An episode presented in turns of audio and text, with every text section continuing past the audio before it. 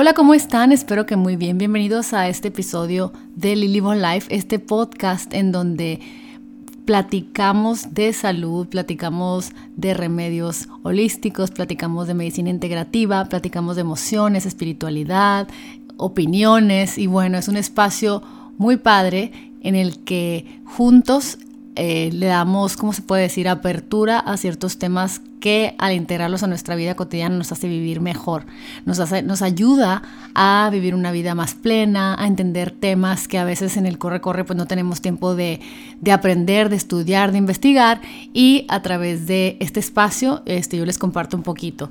En este caso vamos a hablar un poquito de conoce más de tu salud mental. Este podcast era importante para mí. Hace rato me topé con la revista Time, una especial, eh, una edición especial que hablaba de la salud mental y cómo aprender un poquito más de eso.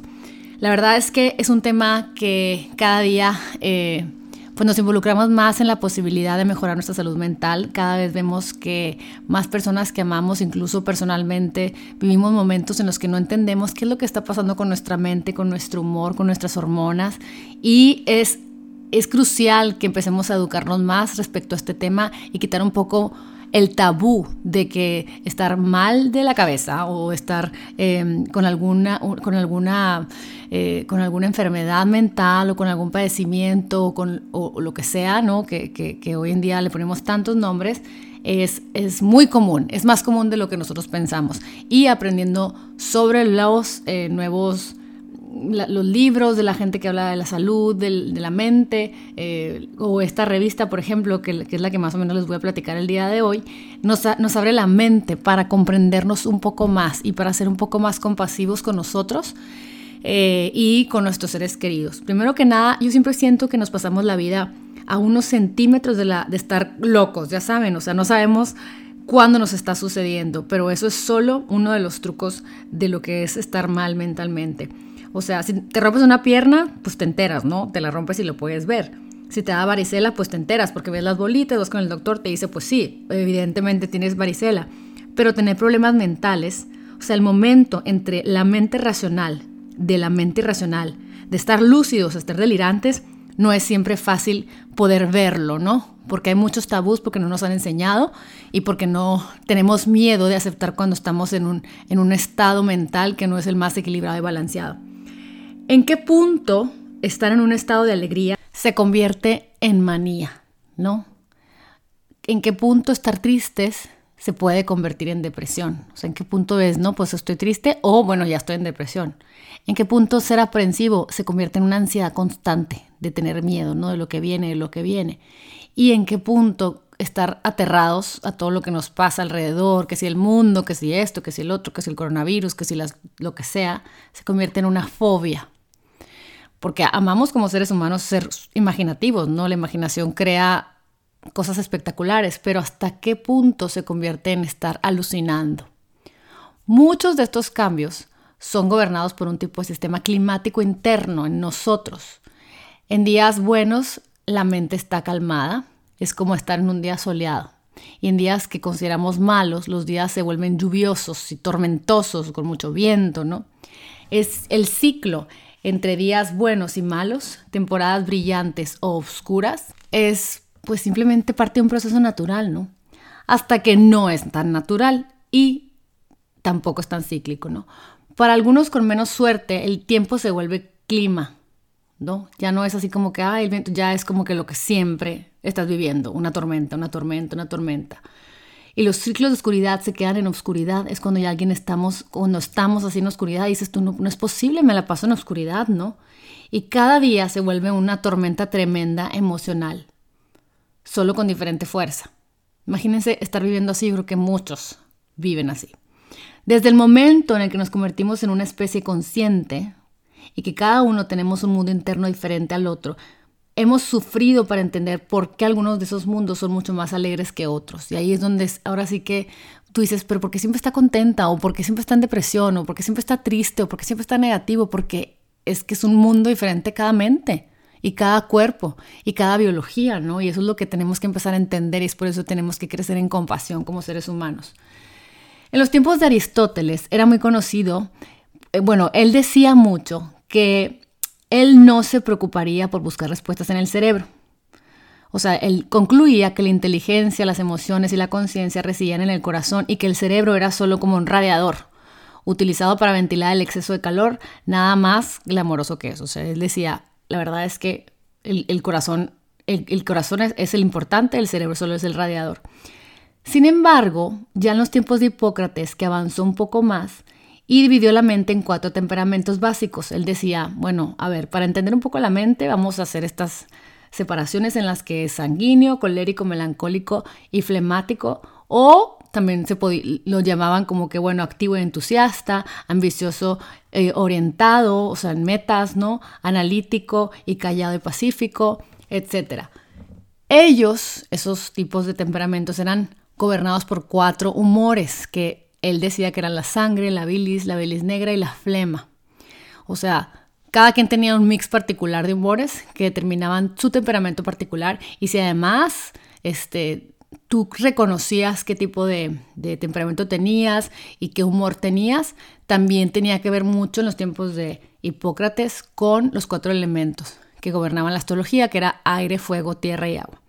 Si estaban balanceados, bueno, no se podía pedir más en esos tiempos, ¿no? En ese tiempo, la teoría de Hipócrates y sus fluidos eran la única forma de explicar los humores de la mente humana. En esos tiempos, que eran los tiempos medievales, se creía que los problemas mentales eran causados por espíritus súper malos que dirigían a cada mente. En el siglo XVII en Inglaterra comenzaron a aparecer asilos para gente con problemas mentales, prisiones para gente que ya era incorregible, ¿no? Y unas grandes bodegas para familias de altos recursos que podían pagar para mantener a sus seres queridos al cuidado de alguien más. Era como que, ¿sabes qué? Yo no lo estoy entendiendo a esta persona, este, tengo dinero para pagar que se vaya a vivir a otro lado, tengo miedo de que viva conmigo, ¿no? O sea, ahí es donde empezaron a usarse las sillas de confinamiento, estas sillas donde los amarraban con camisas de fuerzas que los inmovilizaban y los atormentaban todavía más, imagínense. En donde si el cerebro estaba dolorido, bueno, terminaba por arruinarse tremendamente. Y ya después, en la época de Freud, existían drogas sofisticadas como, como el litio, los tricíclicos y la benzodiazepina. Esos eran las drogas que se utilizaban en ese tiempo y ya después apareció lo que era la esquetamina, ¿no? Que eso, lo que hacían esas drogas era que para ellos, y bueno, ellos pensaban que rebalanceaban esos humores que conocemos como neurotransmisores hoy en día. Freud practicaba muchísimas terapias, ¿no? Pero las terapias eran mucho más enfocadas a terapias cognitivas y de comportamiento. Ahí es cuando empezaron las terapias a aparecer en los tiempos de Freud, que es la terapia familiar, este, la terapia de pareja, la terapia de adicciones, la cual hoy en día, o sea, se establecieron como especialidades. En todos estos años en los que se ha tratado de entender el cerebro, en donde hay libros tremendos de psiquiatría, este, en los estires y aflojes, en las em, a prueba y error, en todo lo que se ha cometido, se ha aprendido a observar el cerebro, cómo funciona. Bueno, se crearon los encefalogramas, los electroencefalogramas, los PET scans, las resonancias magnéticas y gracias a Dios, porque ustedes si no han escuchado del doctor Daniel Amén, bueno, los SPECT, ¿no? En donde se, em, se aplica una solución que ayuda a través de un PET scan a ver el comportamiento y la función de cada cerebro tan diferente uno del otro. O sea, antes era de que, ay, me siento triste, tengo depresión. Este doctor dice, ¿cómo puedes darle pastillas y ansiolíticos y Prozac y todo lo que existe, que ahorita vamos a platicar de ellos, a alguien sin ni siquiera has visto su cerebro, ¿no? Entonces, esto que hace el doctor Amén es realmente súper nuevo y él peleó mucho con muchos doctores porque les decía, este niño tiene este comportamiento agresivo, este niño tiene comportamiento suicida. ¿Cómo le vas a dar algo que le vas a dar a un adulto? ¿Cómo le vas a dar algo este, que no estás seguro si no has visto su cerebro por dentro, ¿no? Entonces, todos estos estudios empiezan a, aparecer en la medicina moderna. Este, tenemos hoy lo que es también el genoma humano. También empieza empiezan a aparecer todos estos em, estudios del DNA en donde puedes saber lo, qué tan propenso eres a ciertas enfermedades mentales y qué Em, qué medidas puedes tomar hoy en día para no desarrollar alguna de esas enfermedades. Es como saber, ¿sabes qué? Eres propenso a tener estas manías o tienes propenso a tener Alzheimer, Parkinson, eres propenso a tener depresión y ansiedad. Bueno, ya lo sabes, que eres propenso, ya lo viste y qué puedes hacer al respecto, ¿no? La verdad es que esto del genoma humano ha sido súper profundo porque es más posible comprender el software ¿no? de nuestra mente y observar las líneas de algún código fregado, defectuoso, ¿no? que va a contribuir a ciertas condiciones psicológicas. Y por supuesto que como a los americanos y finalmente a la humanidad nos encanta ponernos etiquetas, hay cientos de enfermedades y desórdenes listados en la última edición de diagnóstico y eh, estadístico, es un manual que existe, que es una guía de enfermedades mentales oficiales, en donde ahí se explica cada enfermedad, lo que hace, lo que, bueno, las características y todo. Hoy existen o hay más bien 450 millones de personas en el mundo que sufren algún tipo de padecimientos mental. Esto lo dice la Organización Mundial de la Salud. En Estados Unidos, uno de cinco adultos va a experimentar una condición mental en cualquier momento como ansiedad, que es lo más común que vemos entre nuestras familias, amigos, nosotros mismos. Este, un 21% de niños entre 13 y 18 años sufren de una condición seria de salud mental en algún punto de sus vidas. Incluso dicen que niños de 8 a 15 años el número es 13% este, de, que, que, que empiezan a tener enfermedades mentales, ¿no?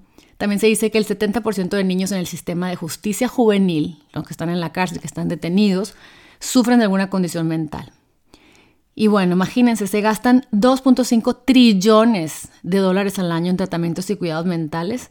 O sea, es una cifra que dicen, bueno, el Instituto Nacional de Salud Mental dice que para el 2030 va a llegar a 6 trillones. Imagínense lo importante que es eh, ver ¿Qué podemos hacer como sociedad para detener esto? ¿no? Y sobre todo identificar quién este, de nuestra familia, de nuestros amigos, de nuestros familiares está viviendo una situación difícil, este, eh, que es, una enfermedad biológica, y cómo podemos ayudarlo a pasar por ella de una manera amorosa este, y comprendiendo que hay formas de ayudar a la mente a sanarse.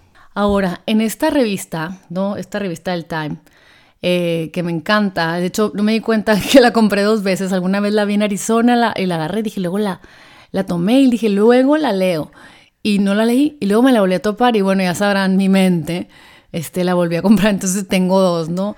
Pero para mí era muy importante entender un poquito más cómo funciona la mente, qué es lo que está pasando, pero sobre todo los tabús respecto a las enfermedades mentales. El, ay, es que toda la familia eh, pues tiene depresión, o ay, es que la familia tal, eh, de mi esposo, mía, de mi familia X, tiene ciertos comportamientos mentales que me preocupan. Entonces, me llamó mucho la atención en esta revista porque dice que la culpa del miedo que le tenemos a estos padecimientos la tienen nuestros libros, las películas que hemos visto desde chicos este, y, de otros medios, ¿no? Pues eh, todos estos nos muestran estos males como peligrosos, o sea, como si fueran impredecibles, como si fueran criminales los que están locos, ¿no? O sea, identificamos todos estos problemas mentales como una pérdida de control. O sea, ahí está loco, perdió el control, ¿no? Hay un libro que se llama Los paradigmas perdidos de Heather Stewart, que es una epidemióloga y es maestra de salud pública en Queens, la Universidad de Kingston. Ella menciona que hay estudios que nos muestran que en los programas de Estados, Estados Unidos de la tele, o sea, se dieron cuenta que la mitad de ellos, los personajes mentalmente no tan balanceados, siempre lastiman a otros. O sea, uno de cuatro mata a alguien. Y sí, pues yo me acuerdo, ¿no se acuerdan de ver así Melrose Place? O sea, la loca era la que le hacía la vida imposible a todos y mataba a alguien y tomaba pastillas y así, ¿no? O sea, siempre los ponen sin conexiones familiares, solos, nadie los pela, o sea, son como los excluidos de la familia, no tienen ocupaciones, no tienen identidad social. Este, incluso observando esta, esta doctora en este libro, dice que hasta las tomas de la cámara se usan de tal manera que les dan como close-up. Imagínense, ya saben, así los ojos, ansiedad, este, agarrando cosas con la mano, con tics, con, así, ¿no? Para acentuar los solos que están y los locos que están. Hay una psicóloga llamada Andrea Lawson que notó que hasta en caricaturas de Disney, o sea, desde 1937 hasta el 2001, o sea, el 85% de esas caricaturas contiene referencias de personajes con problemas mentales, o sea, locos, como nos decían, ¿no? Y referencias verbales en las, en las caricaturas como, ay, está Lunenvin, ¿no? O sea, loco. O Nutty as a fruitcake, que es así como que loco, como, como las nueces de, de, un pastel de frutas, ¿no? Es muy fácil imaginarse cómo construimos el caso en la mente de un niño para mantener a los loquillos lejos. Aprendemos cómo pensar de los enfermos mentales, así como a imaginarnos cómo seremos tratados si nosotros nos enfermamos. En una encuesta en el 2013 se encontró que 46% de los americanos piensa que las personas con serios problemas mentales están lejos, mucho más peligrosos que la población en general. Y obviamente esto no quiere decir que no haya correlación entre enfermedades mentales y comportamientos peligrosos. O sea, claro que hay este, personas con enfermedades mentales que podrían llegar a ser tener comportamientos que no son tan sanos, ¿no? Pero hay doctores y especialistas del tema, dice esta revista, o sea, que dice que al contrario, las personas con problemas mentales son mucho más propensos a ser víctimas de violencia que ser ellos los perpetradores, ¿no? Y ya oficialmente es verdad, o sea, ya en estadísticas la violencia causada por quienes están enfermos de la mente es mucho menor, según datos pues, de Estados Unidos. Lo importante este, que puntualiza esta publicación es que el goal este, es educarnos y aprender que las enfermedades mentales son desórdenes, escuchen bien, las enfermedades son desórdenes del cerebro, reales, son enfermedades biológicas, en donde el lenguaje es muy importante. ¿Por qué? Porque cuando no nos sentimos en balance en nuestra mente, es muy importante expresarnos, es muy importante decir lo que sentimos, es muy importante no tener miedo, o sea, es muy importante que se abra la conversación entre amigas de no me siento bien de la mente, me siento muy angustiada, ando muy agobiada, estoy muy cansada, estoy muy ansiosa, tengo mucho miedo, porque de esa manera podemos saber qué hacer. ¿Qué hacer de una manera holística? ¿Sabes qué? Bueno, observar. Pues estás viendo mucha tele, estás muy cansada, tienes fatiga adrenal, no estás comiendo bien, no te estás alimentando bien, no te estás ayudando en un problema este, psicológico, em, no lo estás llevando bien. Y hoy en día es muy importante ser honestos. ¿Sabes qué? No estoy bien. No estoy bien.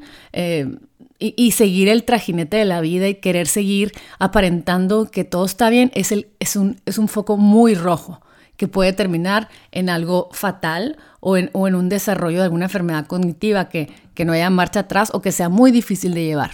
Ahora, es muy importante para comprender más sobre los problemas mentales lo que es la epidemia de la soledad que, en el que se desarrolla en esta revista y me llamó mucho la atención. En un mundo de 7.5 billones de personas, muchos se sienten o nos sentimos solos muchas veces. Y eso dice esta publicación es muy caro para la salud mental. Y aquí viene este comentario, de seguro has escuchado, ¿no? Las trágicas, o sea, lo que es trágico de la vida moderna. Tenemos tantas maneras hoy en día de conectarnos. Sin embargo, cada vez muchos nos sentimos muy desconectados. Muy desconectados, o sea, ¿por qué? Porque ya todo es ahí en el celular, o sea, ya no hablas por teléfono, ya no vas con la amiga, porque todo se, se hace así fácil, ¿no? Y dicen que una de cuatro personas sienten que no tienen un amigo cercano o familiar que los entienda realmente, con el que conecten, con el que sean súper honestos, como les decía ahorita, o sea, súper honestos de cómo soy, cómo me siento, eh, las virtudes que tienes, los, los defectos que tienes, o sea, como que cada vez las relaciones son más superficiales y eso es tremendo. Según la Universidad de Brigham Young, la soledad está asociado, eh, bueno, con ser muy riesgoso y mortal. Esto pone a la soledad, literal, sentirte solo, a la par de un fumador y a la par de una persona obesa. La soledad causa hipertensión arterial, enfermedades cardiovasculares y diabetes. Alguien que se siente solo tiene altísimos niveles de inflamación en el cuerpo, abnormalidad metabólica, alta presión y respuesta al estrés que no es para nada normal. ¿Por qué? Porque los humanos estamos hechos para vivir en manadas, o sea, familias. Cuando no nos sentimos acompañados, nos encontramos en un constante estrés.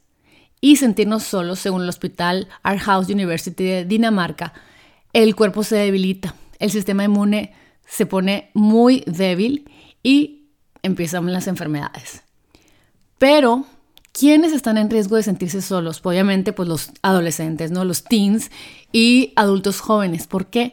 Porque es cuando se separan de la familia, es cuando se salen de casa, es cuando se cambian de escuela, es cuando empiezan a, tratar de conectar con gente.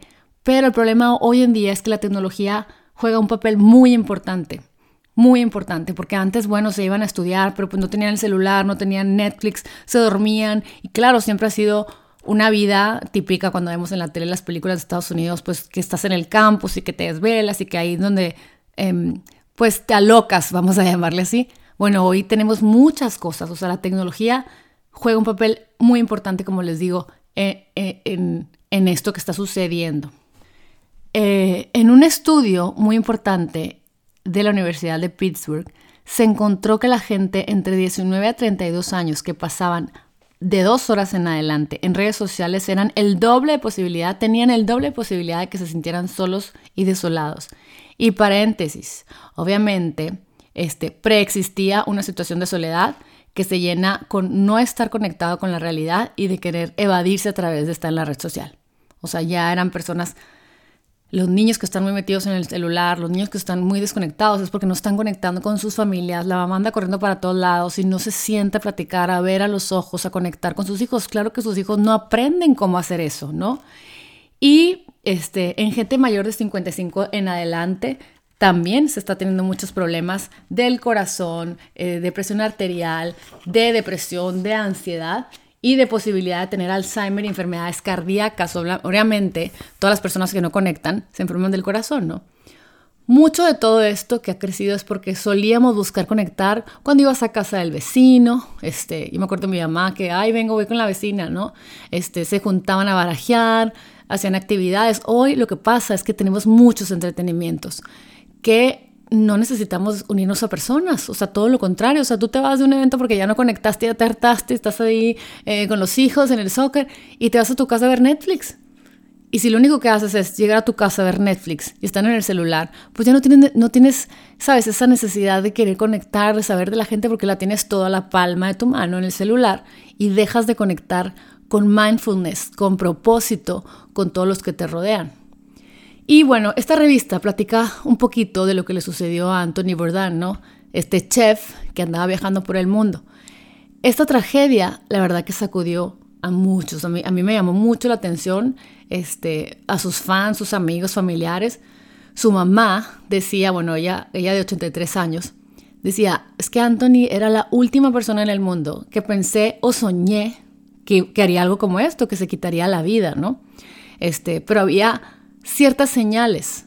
Era este, si no, si no sabes quién es, era un chef que andaba viajando por el mundo, probaba diferentes este, platillos y conectaba a mucha gente de, todo este mundo delicioso de arte en el comer, en el buen comer, y era muy carismático y era muy popular sus programas, era muy popular, tenía muchos programas este, en grandes cadenas televisivas norteamericanas y National Geographic, era una persona muy querida. Resulta que un colega de él, chef, que se llama Eric Rippert, era un amigo muy cercano de él, dice que ya lo había notado que andaba muy de mal humor. O sea, fue este chef el que lo encontró en su hotel de em, colgado, desgraciadamente y tristemente. Imagínense esa, esa imagen de haber visto a su amigo colgado en un hotel en Francia. Pero él, en una entrevista que hizo para la revista People, decía que pasar 250 días del año en la carretera tomó, tuvo su precio, ¿no? Él decía que viajar era un reto, ¿no? Porque a veces solo piensas cuando estás en, el viaje, ¿no? Que tú piensas, ay, todo el mundo quisiera viajar y todo, pero realmente él, sentía que, que, quisiera estar con mi familia, ¿no? Quisiera estar con mi esposa, con mis hijos. Entre tomas eh, de, sus, de sus programas, él platicaba que pues ah, se veía, o sea, que se iba a su hotel, ¿no? A su cuarto a mandar correos, a escribir o a tomar en el bar del hotel. Se levantaba en las mañanas con una hermosa vista. Él platicaba para una entrevista que hizo para la revista People. Conocía gente muy interesante, pero al final se sentía muy solo.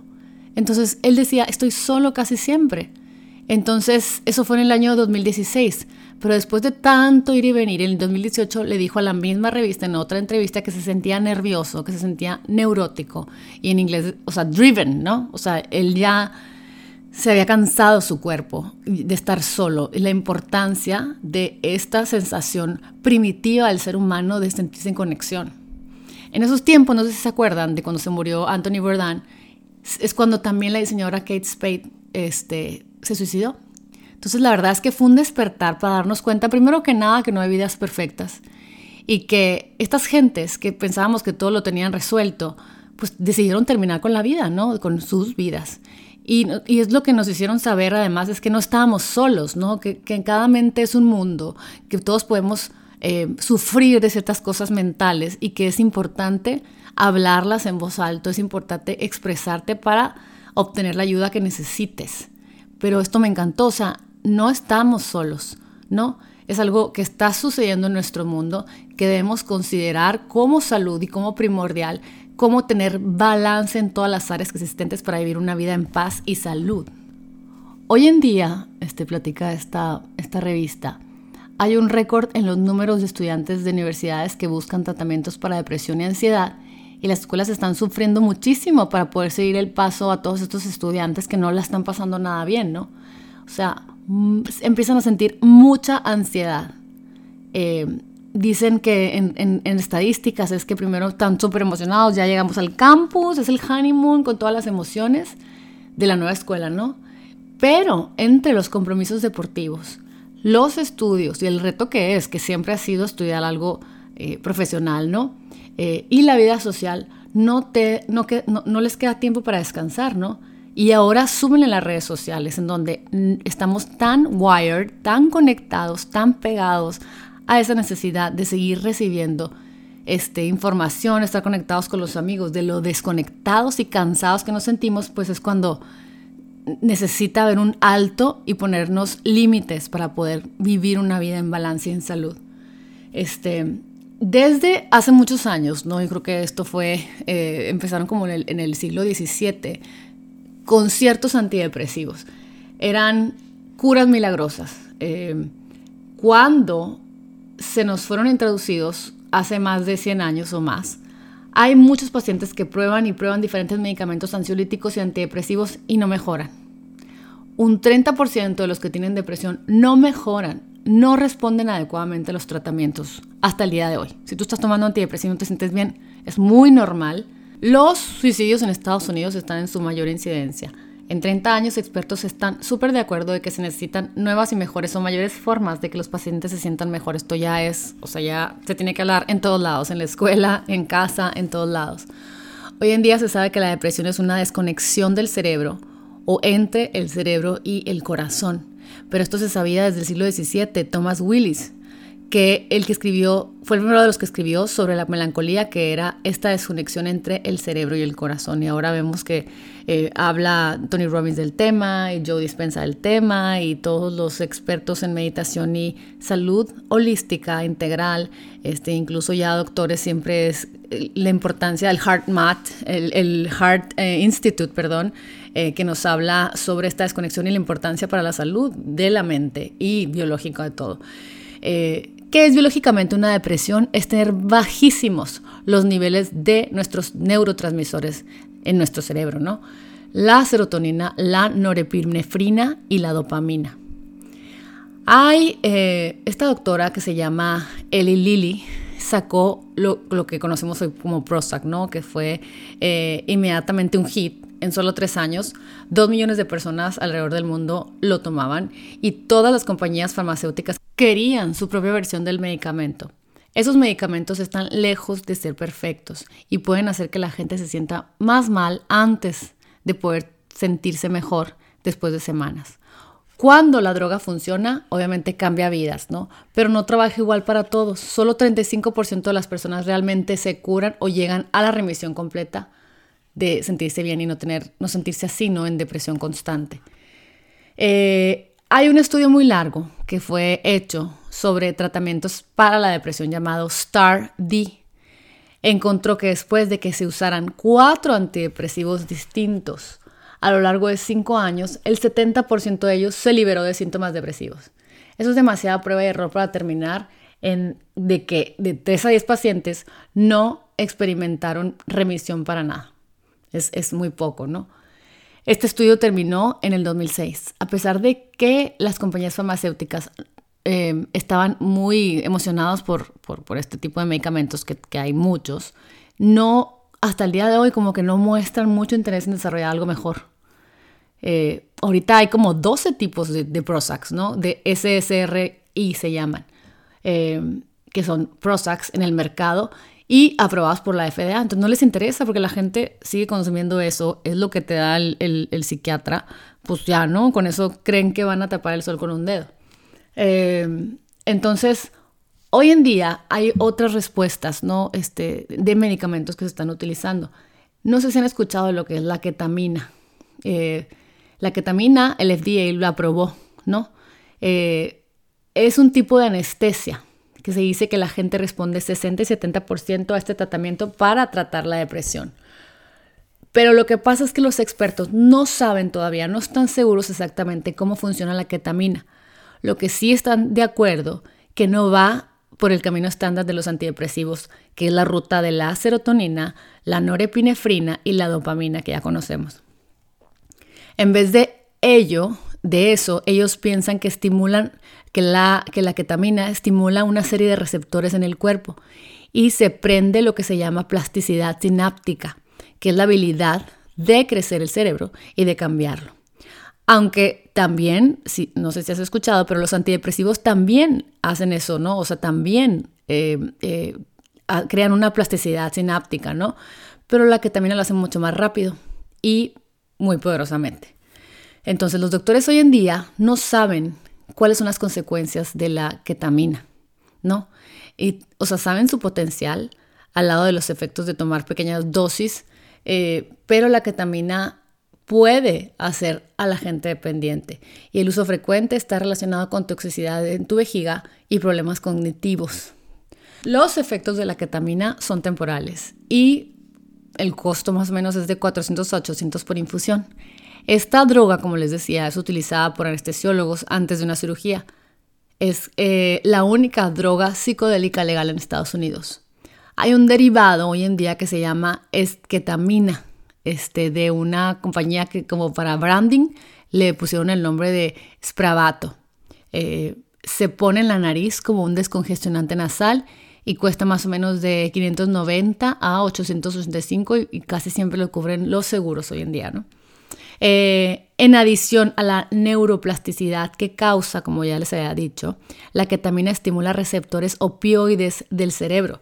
Si tú estimulas ese receptor, que es lo que hace el Percocet, eh, el oxicodón y la morfina, creo que también la heroína, se te quita el dolor y hace que te sientas en un high, ¿no? que te sientas eufórico. Esto puede provocar riesgo a que te acostumbres a utilizarlo, a abusar y la ketamina puede ser adictiva. Pero bueno, eso es lo que ya conocemos desde hace muchos años. Hoy en día cada vez más se promueven este, tratamientos antidepresivos que no son eh, medicinales, ¿no? Como por ejemplo el ejercicio, ya sé, ya sé que te dicen que el ejercicio aumenta ciertos neurotransmisores, ya sabemos que es lo que menos quiere hacer alguien con depresión, que, o sea, no se quiere mover, ¿no? ¿Verdad? Pero sus efectos son impresionantes. Cuando uno se obliga, una vez que estás en depresión o ansiedad o con un problema mental, a hacer ejercicio constante, no saben, la liviane, por favor, insístale a quien ande depresivo, ansioso con enfermedades mentales. El ejercicio es, es, es como la vida y la muerte, o sea, no es un lujo, es, se tiene que hacer ejercicio. También existe lo que se llama terapia cognitiva ocupacional. Eh, el CBT son estudios que han demostrado que es súper efectivo, así como la medicina. Existe la terapia de activación terapéutica. Eh, muchos con depresión se alejan del mundo y esta terapia este, lo que hace es que busca traer a la gente de vuelta al mundo, ¿no? El tratamiento ayuda a la gente a identificar actividades, agregar sentido a la vida, este, los ayuda a ser voluntarios, a leer, a convivir, a conectar, a convivir con amigos, a hacer actividades, algo que te mantenga este, con un, propósito en la vida. Y eso es muy importante cuando tienes una enfermedad mental. Propósito en la vida se necesita. Otro es entrenamiento de mindfulness, ¿no? Que empieza a utilizarse más, cada vez escuchamos más esta palabra en los últimos años, que son pensamientos e imágenes que muy seguidos son fuentes de tristeza y miedo. Y si no tienes entrenamiento y tus pensamientos siempre son de tristeza y de miedo, eh, lo que hace este, este entrenamiento es alejar tu atención de ellos, porque pues es muy difícil vivir así con ellos, ¿no? Es, es tremendo. Esto te entrena a estar en el momento presente. Va acompañado de yoga, de meditación, es súper importante todas estas herramientas para una enfermedad mental. Eh, siempre te ayudan a no recaer. Es como les digo siempre, es un estilo de vida que nos va a sostener porque todos podemos pasar por un periodo de inestabilidad o de desbalance mental y a través de integrar esto a tu vida te va a salvar la vida. Otro es la estimulación magnética transcranial, TMS. Esto es una máquina que son pulsos magnéticos que pasan eh, sin dolor por tu cráneo y estimulan las células y sus nervios que normalizan los circuitos cerebrales que tienen que ver con la depresión y no es nada invasivo. Otro es, otra idea es eh, eh, flotar. O sea, no sé si han escuchado de esto, flotar en agua, ¿no? Eh, esto viene desde los 70 y claro que en esos tiempos era como que, ay no, estos hippies que inventaron estas, esta, esta herramienta, pues están locos, o sea, como que flotar en agua te va a ayudar. Pues resulta que se ha comprobado que flotar boca arriba en un tanque de agua mejora tu humor. O sea, esta extraña nueva ciencia de flotar que se supone que ayuda con tu PTSD y otros desórdenes de ansiedad, ¿no? En el 2011 había 85 centros de flota en Estados Unidos, hoy en día hay como 250, como que la gente empieza a despertar en, este tema. En, esta revista de Mental Health, A New Understanding, de, especial del Time, eh, pues platican ¿no? que, que lo que realmente hace flotar en un tanque de agua es un atajo para muchos para alcanzar niveles meditativos. Eh, ciertos waves mentales que nos ayudan a tener balance y sentirnos bien. Entonces esto hace que se reduzca la ansiedad. Uno de los eh, precursores de esta herramienta de apellido Finstein del Instituto de Investigación del Cerebro de Tulsa, Oklahoma, estuvo probando con drogas como el Ativan, que es súper adictiva, y observó cómo la amígdala se apagaba y te calmaba. Años después redireccionó todos sus estudios con hacia los tanques flotantes y descubrió que la mitad de un grupo que estaba sentado relajándose en un reclinatorio y la otra mitad que estaba flotando boca arriba en un tanque, eh, el resultado fue que todos los que estaban en el tanque lograron apagar la actividad de la amígdala después de minutos de flotar. Luego, en, ciertas universidades, como la Universidad de Toledo, en el Colegio de Medicina, se encontró que flotando después de 40 minutos bajó el cortisol 22%, la hormona del estrés. O sea, bajó el estrés, se te relajan los músculos, se te quita la ansiedad y duermes muchísimo mejor. Otros estudios muy curiosos que me llaman mucho la atención y creo que los hemos escuchado cada vez es más común escuchar cómo las mascotas son muy importantes para el bienestar mental de una familia, ¿no? ¿Por qué? Porque nuestro, nuestro cerebro, nuestro comportamiento, nuestras actitudes nos llevan a pensar que es un familiar más, ¿no? Y te encuentras con un propósito de jugar con él, de tocarlo, de cuidarlo, y eso te hace sentir bien contigo misma, ¿no? Como que tú estás acompañado además. O sea, en ciertas universidades muy famosas eh, eh, hablan mucho sobre la conexión de el, desde un gato, un perro, un conejo, un guinea pig, o sea, un, eh, hasta peces, eh, hasta hay un estudio de hecho que se hizo con, con, con grillos, se los dieron a, unas personas y los observaron y les tomaron todos sus, eh, ya sabes, la presión arterial, tarará, el hecho de estar al pendiente de algo que es natural, te hace sentirte en conexión con el mundo, con el todo, ¿no? Y no me voy a poner muy hippie, pero es como sentir que todos somos uno, ¿no? Todo lo que nos rodea importa y el sentir que estás a cargo de alguien te hace sentir que tienes un propósito. Entonces, en esta, en esta revista comenta que casi todos los hospitales, eh, y sí es cierto, yo me acuerdo, tengo una amiga que su hijo tuvo cáncer aquí en el hospital de San Diego, en el, en el, el este, de niños, en el Children's de, de aquí, eh, de cómo todos tienen un programa de animales, ¿no? De un perro, o sea, de, de, cómo hay equinoterapia, que conectas con el, con el caballo, cómo hay delfinoterapia y todo eso es buenísimo para la mente. Y finalmente yo me pongo a pensar, realmente es estar activos, tener un propósito en el día, o sea, tener una ilusión en el día, conectar con el gato, con el perro, con el vecino, con lo que sea, pero crear momentos reales que nos den vida. Eso se me hace súper importante. Otro factor muy importante para la salud mental es la luz, ¿no? Es producir la vitamina D, esta hormona que necesitamos para sentirnos mejores, estar al rayo del sol. Eh, hoy en día, bueno, en muchos países pues no tienen la, el, regalo, ¿no? Como tenemos en otras ciudades de tener el sol, de crear este, de este camino en donde creamos ciertas hormonas en la mañana en cuanto recibimos la luz del sol, eh, el empezar a crear melatonina para poder crear serotonina, para poder llevar este camino biológico en donde descansamos, reposamos, creamos eh, bienestar en nuestro cerebro para poder estar en perfectas en, condiciones muy sanas de la mente y si no tienes esa luz, ahorita existe muchas terapias de luz. muchos aparatos en donde si no tienes luz, poner en la mañana tu, tu luz artificial. Eh, en el libro de, de Bulletproof eh, de David Asprey habla sobre esto, ¿no? De, del tener estos devices hoy en día en donde tú te haces terapia de luz para poder llevar ese ciclo que te ayuda a producir las hormonas pertinentes para tener un balance en la mente y en el cuerpo, ¿no? Eh, otro, otro de los aspectos muy importantes, como ya lo hemos mencionado, es hacer ejercicio, es tomar suplementos de omegas, ya sea, si lo quieres hacer de manera natural, pues salmón, pescados, este, tomar eh, semilla de hemp, linaza y todo aquello que nos ayude a desinflamar nuestro cuerpo. Acuérdense que cuando, si estamos hablando de que la salud mental es una inflamación crónica de nuestro cuerpo, pues si estamos ayudando constantemente a nuestro cuerpo con desinflamatorios, con antiinflamatorios, con antioxidantes, vamos a ayudarle al cerebro que no vemos que está enfermo, solo sentimos que está enfermo a través de nuestra alimentación. Y yo por eso insisto mucho en todos mis podcasts que es importante, o sea, tú, tú dices, ay, ¿para qué es esto? Para todo, o sea, todo lo natural, todas las verduras y las frutas, todos los suplementos y los superfoods, los antioxidantes y las hierbas, todos cumplen una función diferente. ¿Y qué estás haciendo? Si el cerebro está en fuego, si el cerebro está en inflamación, hay que apagar esa inflamación a través de los omegas. Y hay muchas diferentes opiniones de suplementos. Yo te, yo te recomiendo que este, busques la suplementación porque es muy importante. Otra cosa es poner en orden tus pensamientos. Ahorita hay muchas terapias de escribir. Muchas veces se nos conglomera, ¿no? Se nos juntan toda la, información en nuestra mente. Estamos muy expuestos a muchos.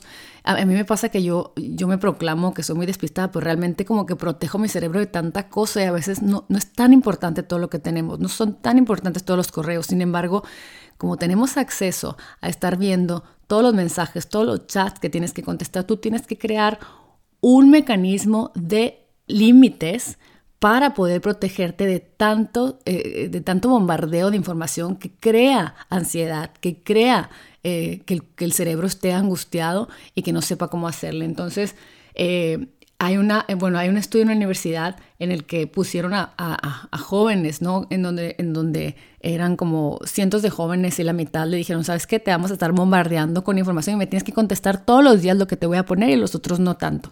Empezaron a, eh, a seguirlos y a estudiar cómo estaban sus niveles de estrés y, cómo era su comportamiento de sus hormonas y su mente y se agobiaron demasiado porque no podían, eh, eh, no podían seguir eso, esas, eso que les dijeron que tenían que hacer y les, estaban tremendamente en desequilibrio mental. Entonces, hoy en día, tú ponte los límites, no le contestes a todos los chats, no tienes que contestar todos los, los WhatsApps ¿no? que tengas, tú tienes que ayudar a tu cerebro a no estar todo el tiempo lleno para poderte sentir bien y para poder estar en balance. Oigan, y hay muchos estudios que a mí me llaman mucho la atención que nos enseñan la importancia de escoger la gente con la que te rodeas.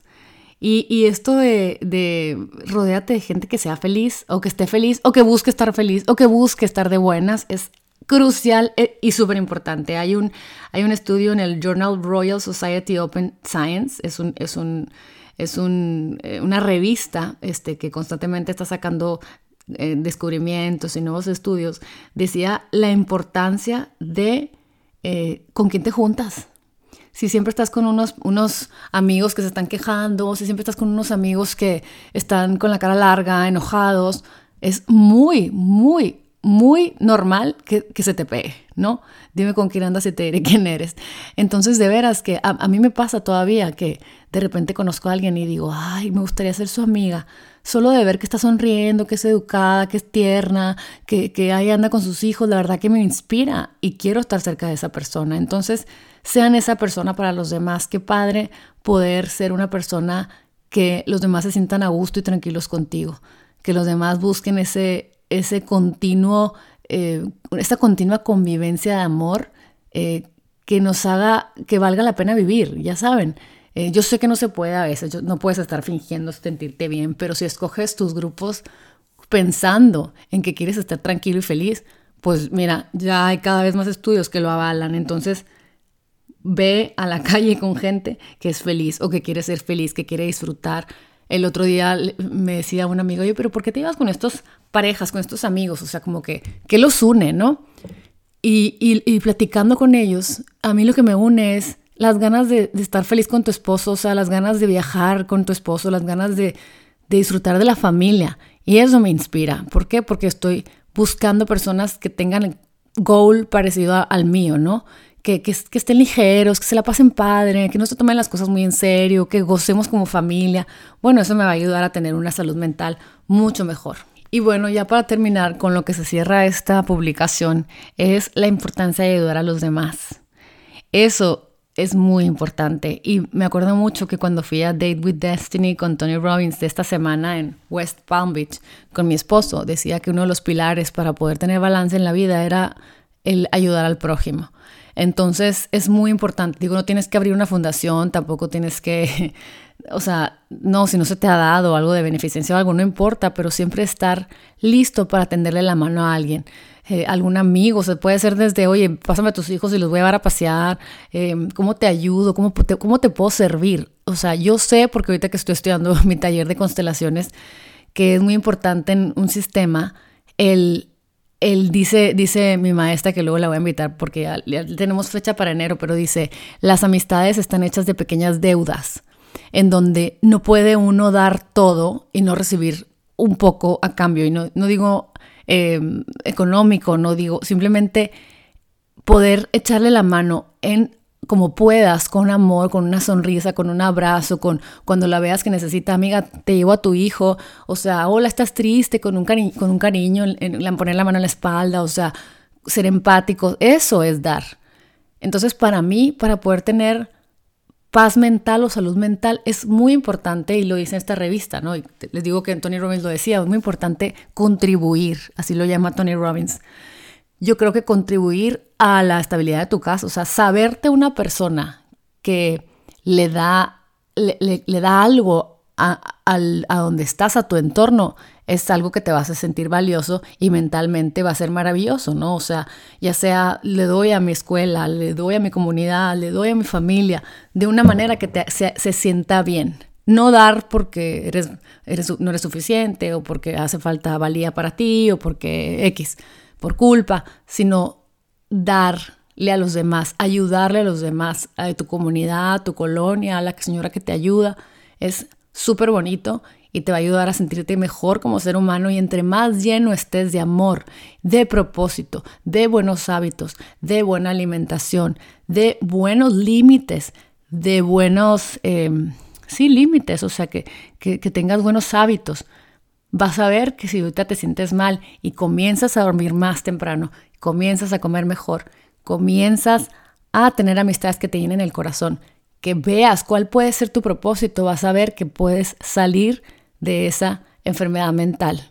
Te mando un abrazo, espero que lo que te haya dicho en este podcast haya sido de mucho aprendizaje para ti y que lo compartas para todos aquellos que están aprendiendo a entender más su cerebro, están aprendiendo a entender que es normal tener enfermedades mentales, que es más común de lo que ustedes piensan para todos y que todos, como dice este, esta revista, pues podemos pasar por una enfermedad mental en nuestra vida fácilmente, este es, es lo más común.